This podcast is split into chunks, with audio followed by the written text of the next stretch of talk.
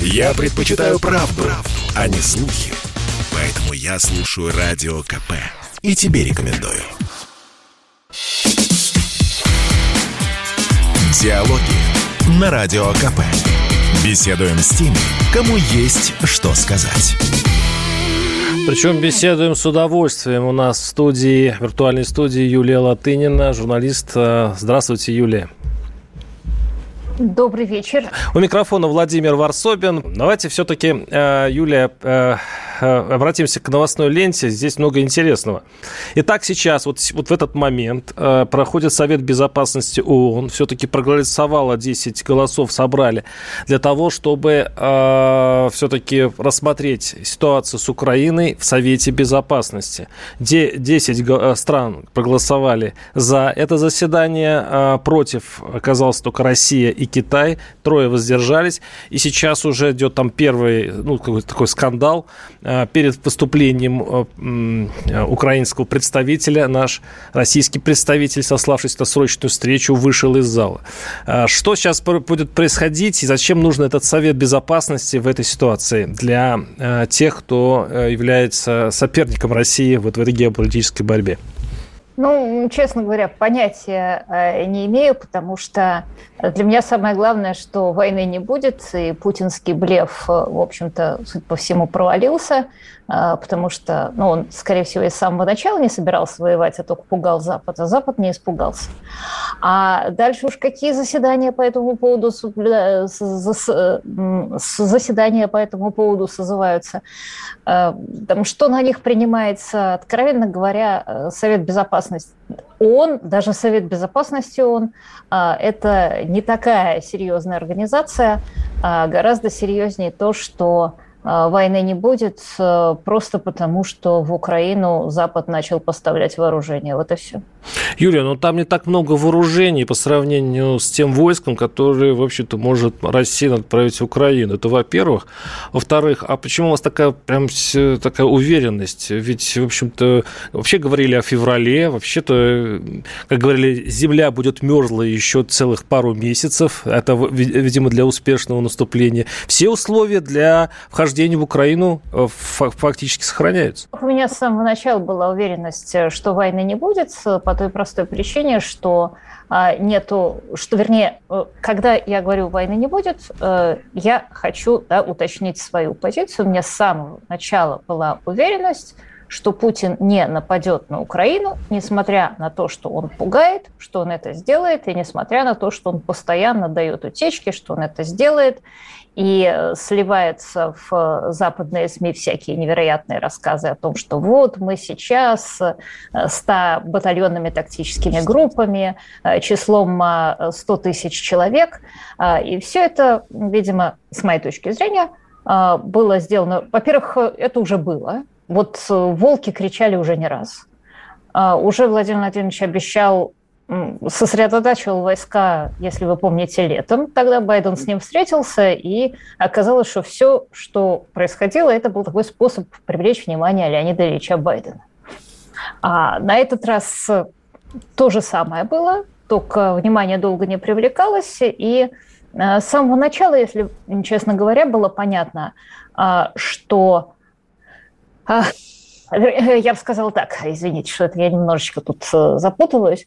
А с того момента, когда э, сначала америк... американцы не ответили на провокации Ирана, а потом очень позорно ускреблись из Афганистана, а, было ясно, что Владимир Владимирович не пропустит э, такой возможности, решит тоже ей воспользоваться, подумает, ну что, мы хуже талибов, и попытается Э, получить какие-то уступки от Америки, которые он сможет использовать как в первом смысле, а, так и э, с так и для того, чтобы э, что-то добиться в Украине. Одновременно Зеленский в Украине не очень то есть одновременно Зеленский в Украине начал прессовать Медведчука, закрывать путинские телеканалы.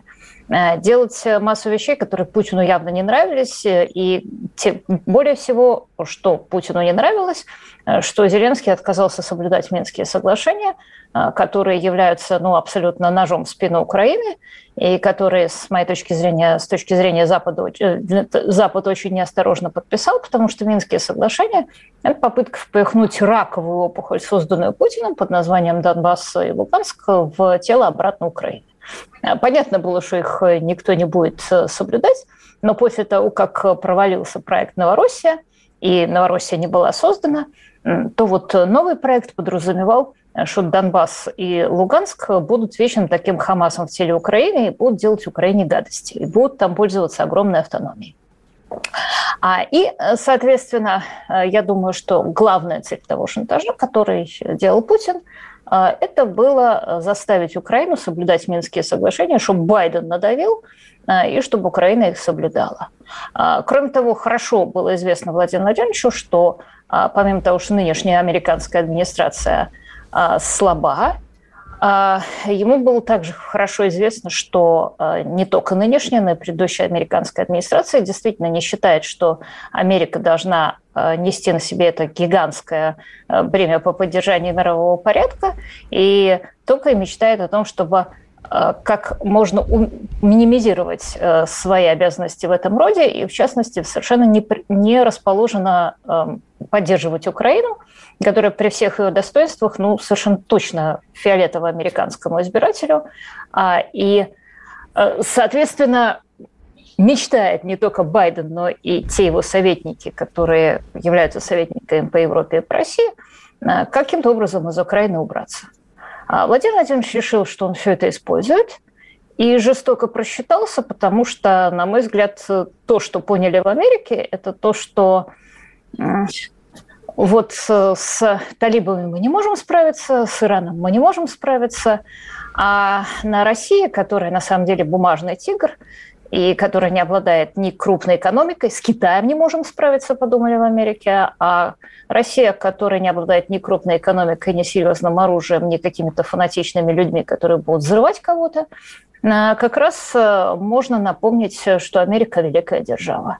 Соответственно, этот блеф проварился – а главным образом он провалился даже не тогда, а когда американцы э, стали когда американцы отказали Путину в его ультиматуме, он провалился именно тогда, а, когда американцы э, стали поставлять Украине летальное оружие, прежде всего не сами. Я напомню, что те стингеры, которые сейчас везут в Украину, они едут из стран Балтики, а те противотанковые комплексы, которые, опять же, едут в Украину, они едут из Великобритании. Это шведско-британские противотанковые комплексы новейшие.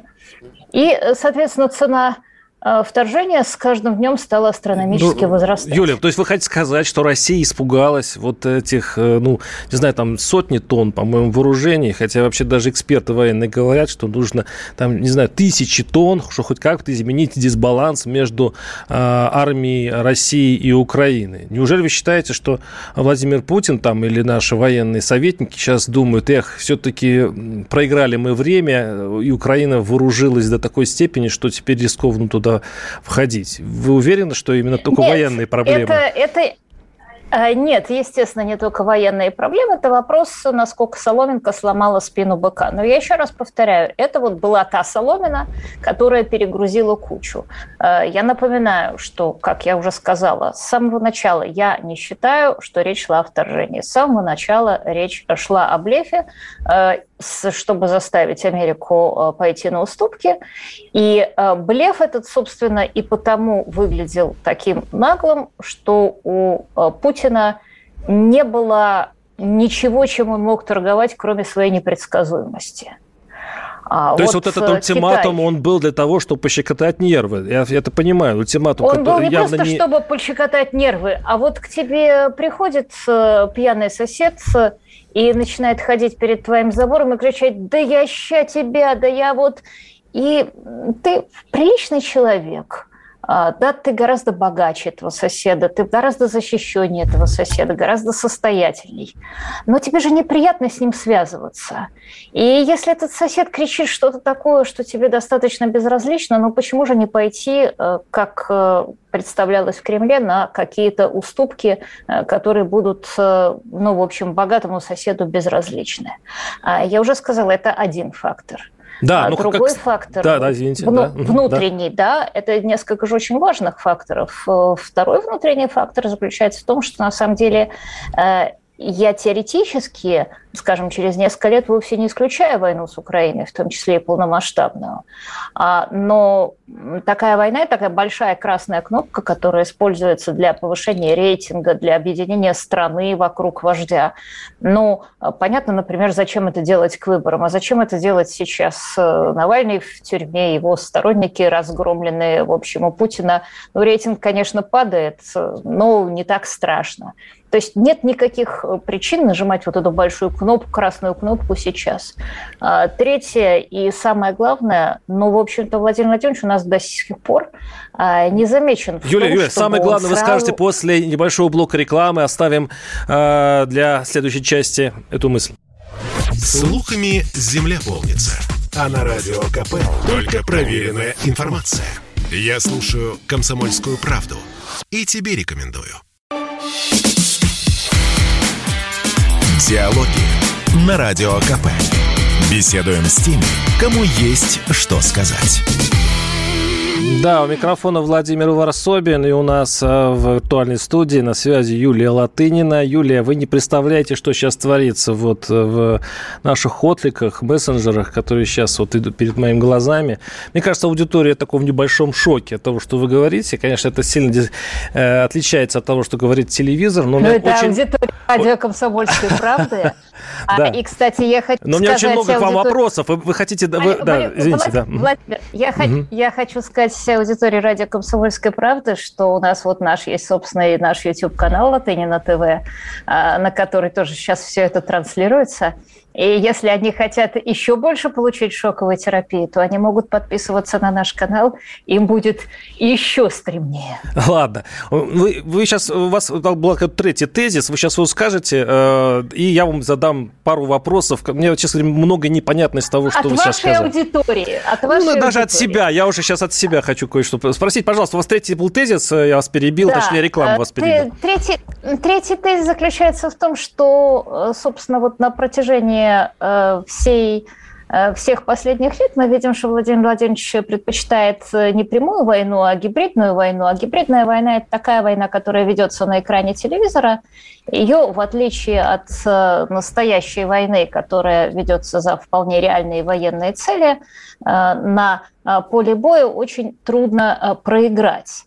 Э, вот гибридная война – это стопроцентный результат. Вы всегда выиграете и расскажете, что ваши, я не знаю, там боевые лазерные комплексы сейчас э, сожгут американские ракеты, э, ваши гиперзвуковые ракеты лучше всего летают, украинские фашисты распяли мальчиков славянские и так далее, так далее.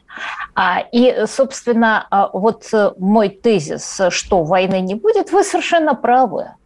А, что, конечно, российская армия, если бы она двинулась э, на Украину, а, то а, там с ценой тех или иных потерь она бы скорее всего, перемолола Россия, э, украинскую армию, потому что, как говорил Иосиф Виссарионович Сталин, очень я люблю это его выражение, количество является само по себе качеством. Вот просто очень много российской армии, не хватит на все российские танки, стугн и джавелинов.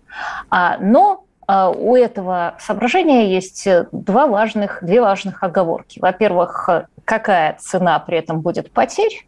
Потому что, если вы помните, даже афганскую войну не очень любили, хотя не так уж много по а, меркам а, российской армии на ней погибло людей. А вторая вещь, что Владимир Владимирович очень не любит вести войны, которые он может проиграть. Я думаю, что он хорошо помнит, откуда а, взялось выражение «маленькая победоносная война», которую, если вы помните, собирались э, вести царская Россия в 1905 э, с Японией. И чем все кончилось? Потому что, еще раз, да, вот мы с вами тут сидим и рассуждаем на диване – а победит русская армия, или там будет сожжено слишком много танков. Юля, но ну, на самом деле все уже говорят. А, Вадим, Вадим, да, да, это да. самое главное, да, что мы все. не знаем результата. Да, все инстанции говорят, что не а, будет Война войны. Война – это Ник... и такая штука. Война, тема заключается, что в войну никто не знает результата. Согласен. А Владимир очень не любит играть в вещи, которые ты не знаешь Юля, да, давайте пойдем дальше. Во-первых, на самом деле, э, все МИД, все наши инстанции говорят, что никто не собирается воевать. Вот это вот общий как, крик всего нашего Кремля. Они официально объявляют, что никто воевать с Украиной, а, не, не согласен, и не хочет. Второе. Вы говорите, что э, проигрыш Кремля, что блеф и так далее.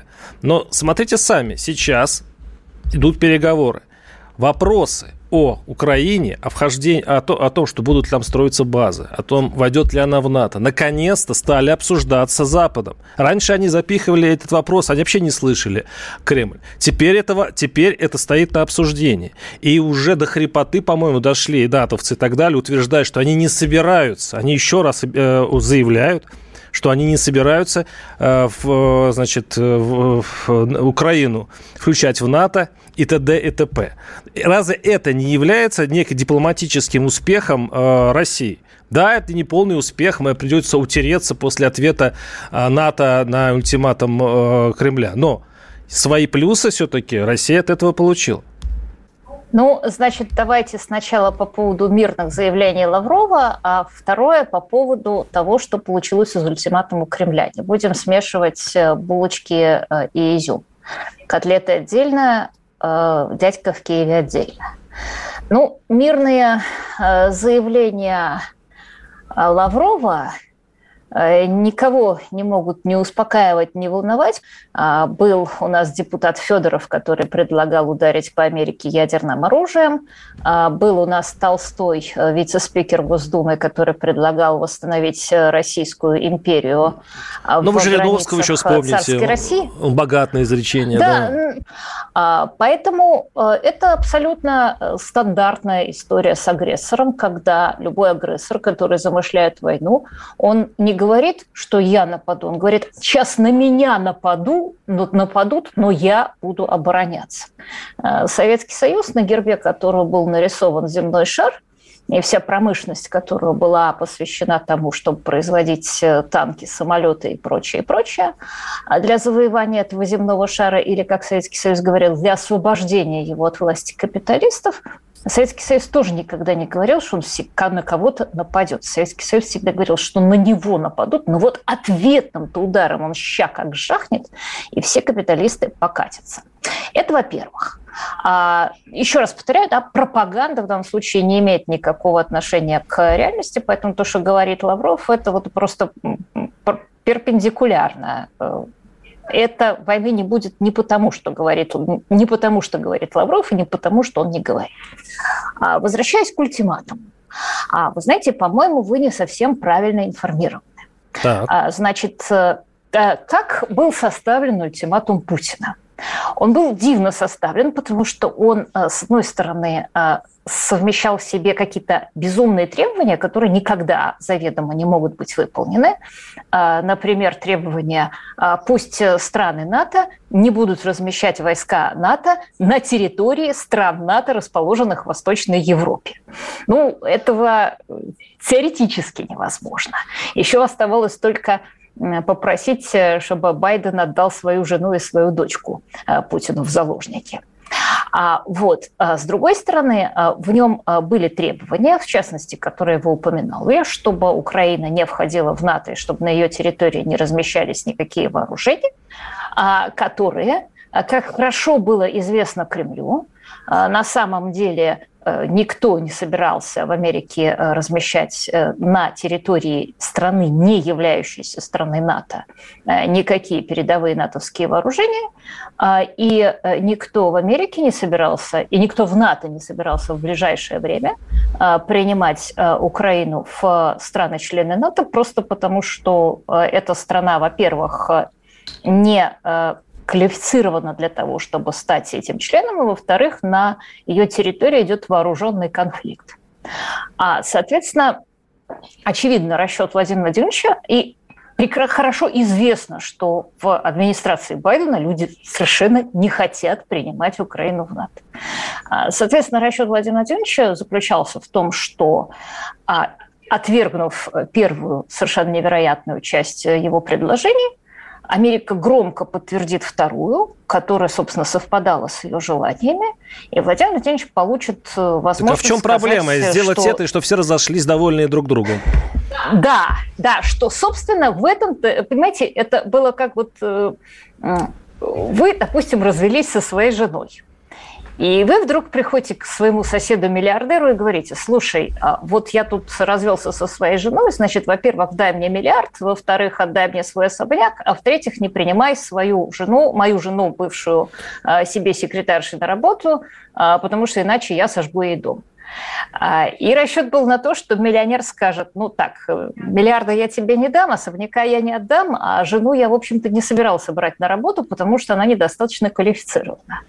И можно будет э, манипулировать этой информацией и сказать, ну вот, слушайте, он же не взял жену на работу. Ну, я значит, вам вообще задавал вопрос властен... по поводу того, что все-таки были проговорены. Не было раньше вообще договоренности, не было переговоров на эту Нет, тему. Нет, одну секундочку. Ну, а, они, же, а состо... они же идут, причем в лихорадочном э, режиме идут, и Москва выторговывает себе. Нет, что это... значит, нет, что, что значит не было переговоров на эту тему? Со времени Бухареста. А, Путин с 2007 года. А, Путин требует от э, НАТО, ну, это, чтобы... Ну, требует, они... требует, да. Нет, но переговоры идут и требуют, то требует. Да? То есть получается, что, что э, сто, столько, столько лет его даже не замечали. Да, Нет, примерно много так. раз как примерно раз так. НАТО, собственно, много раз НАТО давало ему понять, например, что Укра... Э, Грузию они не будут принимать в НАТО, и, собственно, после Бухареста а, и произошел а, и произошла российско-грузинская война, потому что Путин понял, что Запад идет ему навстречу. В данном случае у него произошел грандиозный облом, потому что вместо того, чтобы пойти ему навстречу и подтвердить, что да, дважды два – четыре, потому что ни Салливан, а, ни Блинкин, никто из них, они не сторонники а, вхождения Юля, Украины прервемся, прервемся, прервемся, к сожалению, ну, это прерывает нас новости, не что-нибудь.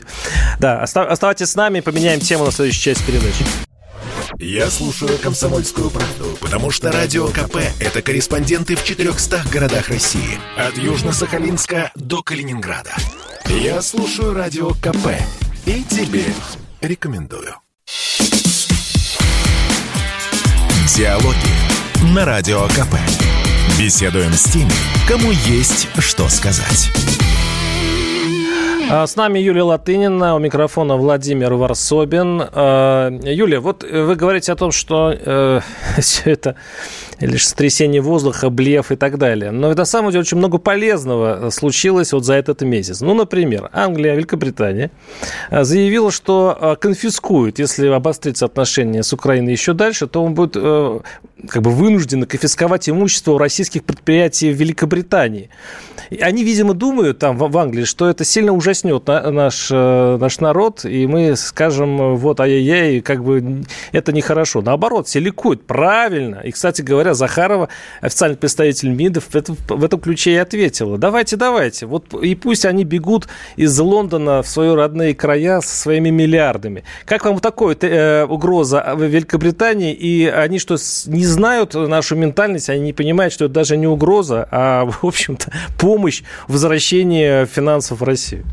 А, Владимир, а, я очень коротко хочу за, э, закончить, э, прокомментировать вот то, что вы до этого говорили, когда вы э, сказали, что типа а раньше НАТО даже не обсуждало вопрос о членстве Украины в Вы НАТО. не можете оторваться а от этой истории, хорошо? Оно, угу. Да, нет, а теперь оно а, отказалось а, от того, чтобы принимать Украину в НАТО. Ситуация ровно наоборот. До ультиматума Путина Путину давали понять, что Украину никогда не примут в НАТО.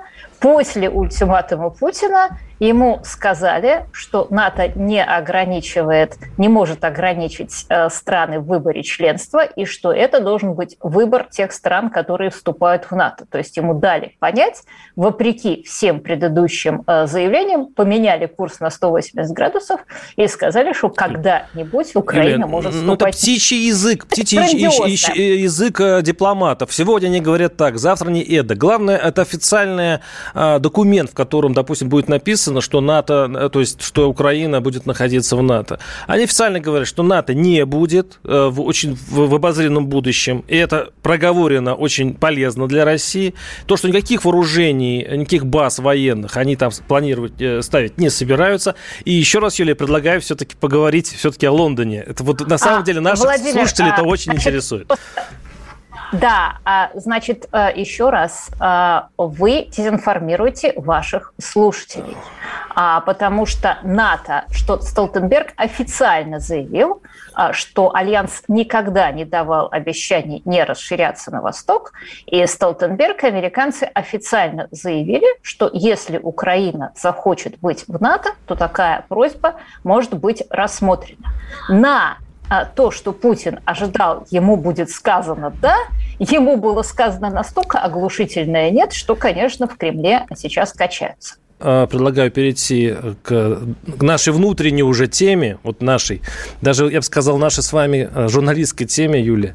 В конце прошлой недели Владимир Путин дал список поручений по итогам заседания Совета по правам человека, в котором распорядился в том числе до 1 мая проанализировать практику применения закона об инагентах и их возможное исключение из реестра.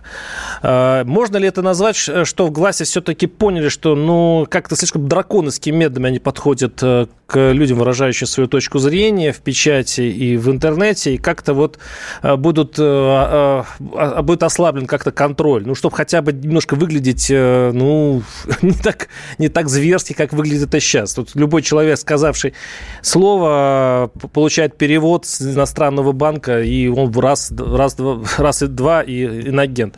Можно ли ожидать потепления в этом смысле?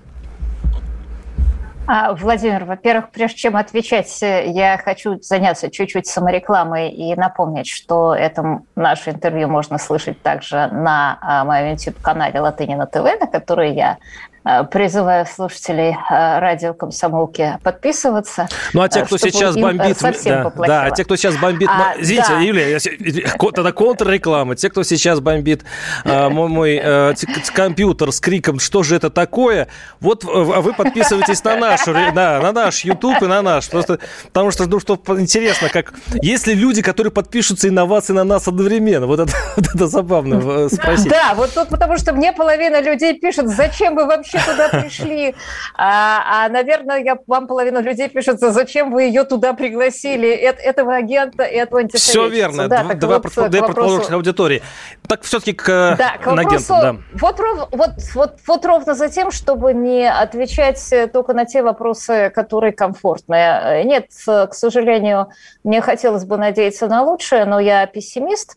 Я обращаю ваше внимание, что Владимир Владимирович ничего не сделал, кроме кроме того, что а, предложил разобраться и распорядиться. А, Причем это его предложение прозвучало через уже, по-моему, три или два месяца после того, как на встрече с ним Дмитрий а, Муратов, главред «Новой газеты» и моей газеты, Э, обратился с просьбой пересмотреть э, закон об иноагентах. Это был такой вот ядерный козырь, с которого э, зашел Муратов, потому что понятно, что он в этот момент как раз получил Нобелевскую премию. Что а, формально и можно это... было, да, он, он в этом да, случае подходил под этот закон. Как бы нет, а, дело в том, нет, дело не в том, что Муратов в этот момент получил Нобелевскую премию, и у него было, грубо говоря, да, вот, э, право э, выпросить кому-то помилование.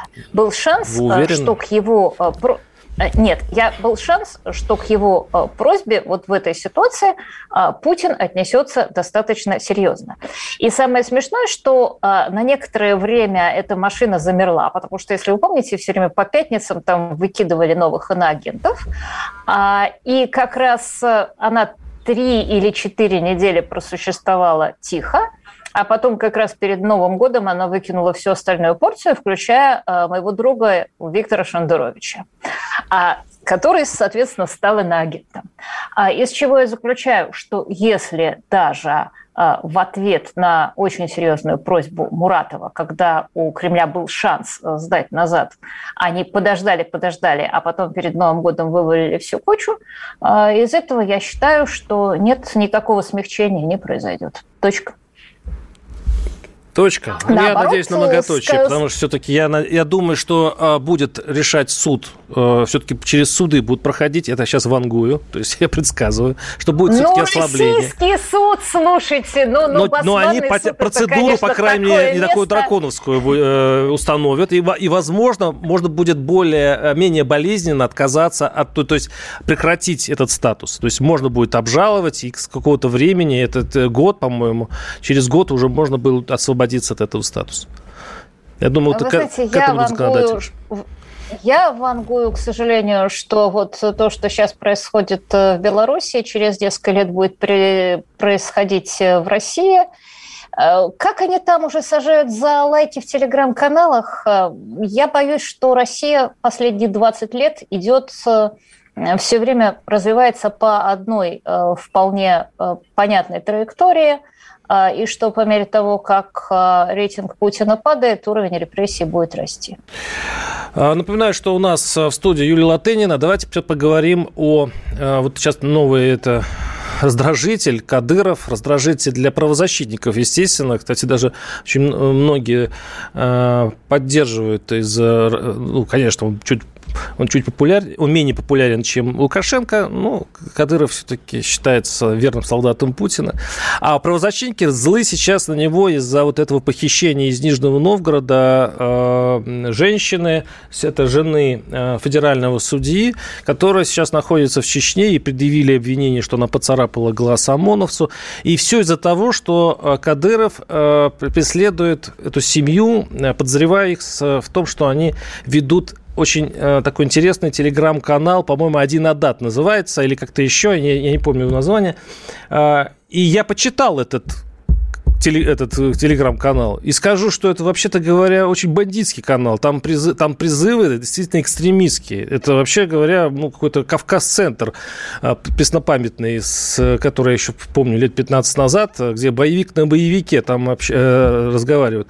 Так э, с одной стороны, вроде бы э, методы Кадырова драконовские, то есть похищение э, пожилой женщины, больной диабетом так далее, так далее. А с другой стороны, напротив него находятся все-таки и с ним соперничают, ну, мягко говоря, опасные люди. И он защищает от себя на Кавказе все-таки территориальную целостность и э, Россию в том числе, пусть такими драконовскими методами. Как вам такая точка зрения? А, значит, первое. А, канал, телеграм-канал э, ведет не похищенная женщина, а ведет ее сын. Ее сын, да. А качество... Да, соответственно, э, я не знала, что в Уголовном кодексе Российской Федерации или вообще какой-то развитой страны э, есть пункт, позволяющий похищать и наказывать мать Э, и казнить фактически, убивать мать, э, ставить ее на грань выживания за то, э, что делает сын. Согласен. А когда я последний раз читала Библию, там было написано еще в Ветхом Завете, то есть который не самый милосердный завет, что за грехи отцов не надо нас наказывать сыновей и наоборот – а, поэтому, когда, например, сын, э, когда, например, отца сотрудника Навального Ивана Жданова, 70-летнего э, человека, хватают и сажают в изолятор явно за то, что сделал Иван Жданов, то мне это не нравится по соображениям тем, что мы не живем в Средневековье. А когда женщину хватают за то, что сделал ее сын, а, мне это тоже не нравится по тем соображениям, что мы живем не в Средневековье. Кроме того, я не знаю, с моей точки зрения, российские патриоты должны быть оскорблены следующим. Еще несколько лет назад Рамзан Ахмадович Кадыров публично заявлял, что если на территории Чечни появятся российские правоохранительные органы, российские полицейские, а, которые будут э, пытаться забрать чеченца с территории Чечни без согласования, то по ним позволено открывать огонь. Итак, мы видим следующую ситуацию что на территории Чечни российские полицейские не могут появляться без согласования, иначе по ним будут стрелять. А вот на территории России, в частности Нижнего Новгорода, чеченские полицейские могут появляться и красть с этой территории людей. А с моей точки зрения, это очень большое национальное унижение. Юля, а вы уверены России. в том, что если приедет э, в командировку э, какой-нибудь полицейский э, из Рязани, его тут же расстреляют в Чечне? У вас такая информация проверенная? Я еще раз повторяю, это сказал Рамзан Кадыров. Ну, Я привыкла верить словам Рамзана Ахматовича. Он это сказал публично. Мы даже можем, собственно, найти дословно его цитату. Сейчас, честно говоря, я попытаюсь просто ее найти если вы не нет, нет, э, нет, я возражаю, у нас не так много времени для поиска в интернете. Да, то есть, ну, да. ну, то есть вы, э, тем не менее, вы знаете, что такая Я думаю, что наши слушатели тоже под рукой интернет, они могут проверить, да. А, значит, я а, дословно а, близко к тексту, а вот она. Я вам официально заявляю, что если без вашего ведома на вашей территории появляется, не имеет значения, будь он москвич или ставропольчанин, открыть огонь на поражение. Цитата закончена. Я испытываю национальное унижение, когда я вижу, что российских граждан, в частности, граждане, в частности, сотрудника «Комсомольской правды», хватают, скажем, белорусские специалисты, спецслужбы вывозят в Белоруссию и там сажают.